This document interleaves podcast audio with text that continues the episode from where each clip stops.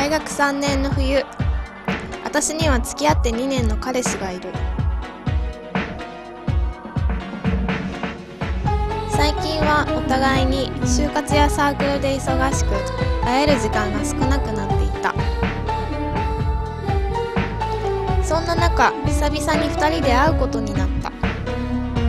私は嬉しくてどこに行こうか何を着ていこうかどんな話をしようかと心躍らせてた。しかし当日になって彼から突然他の用事が入ってしまったとの連絡があった。ドタキャンか。夜は空いてるから夜でいいかなって言うけどこっちはすごい楽しみにしてたのに。それなら会わなくていい。もういいよ。そんなに怒るなよって言われても会いたかったの。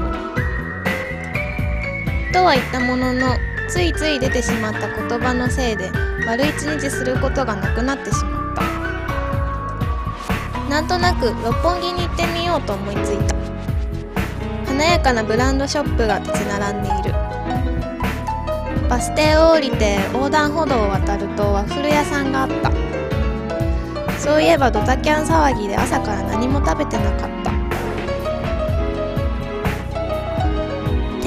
さんおすすめのカルピスバターワッフル。あったかくて美味しかった。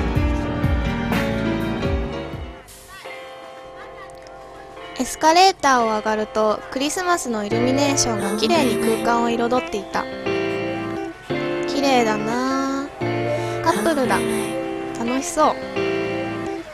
私も本当は今頃あんな風に楽しい時間を過ごしていたはずなのに。夜だけでも会えばよかった。なんであんなこと言っちゃったんだろう。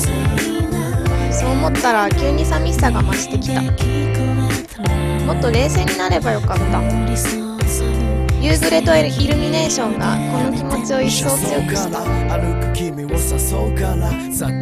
その時携帯が鳴った。彼からだ。眺める景色紐解く恋愛のレシピ偏せ愛深く押しか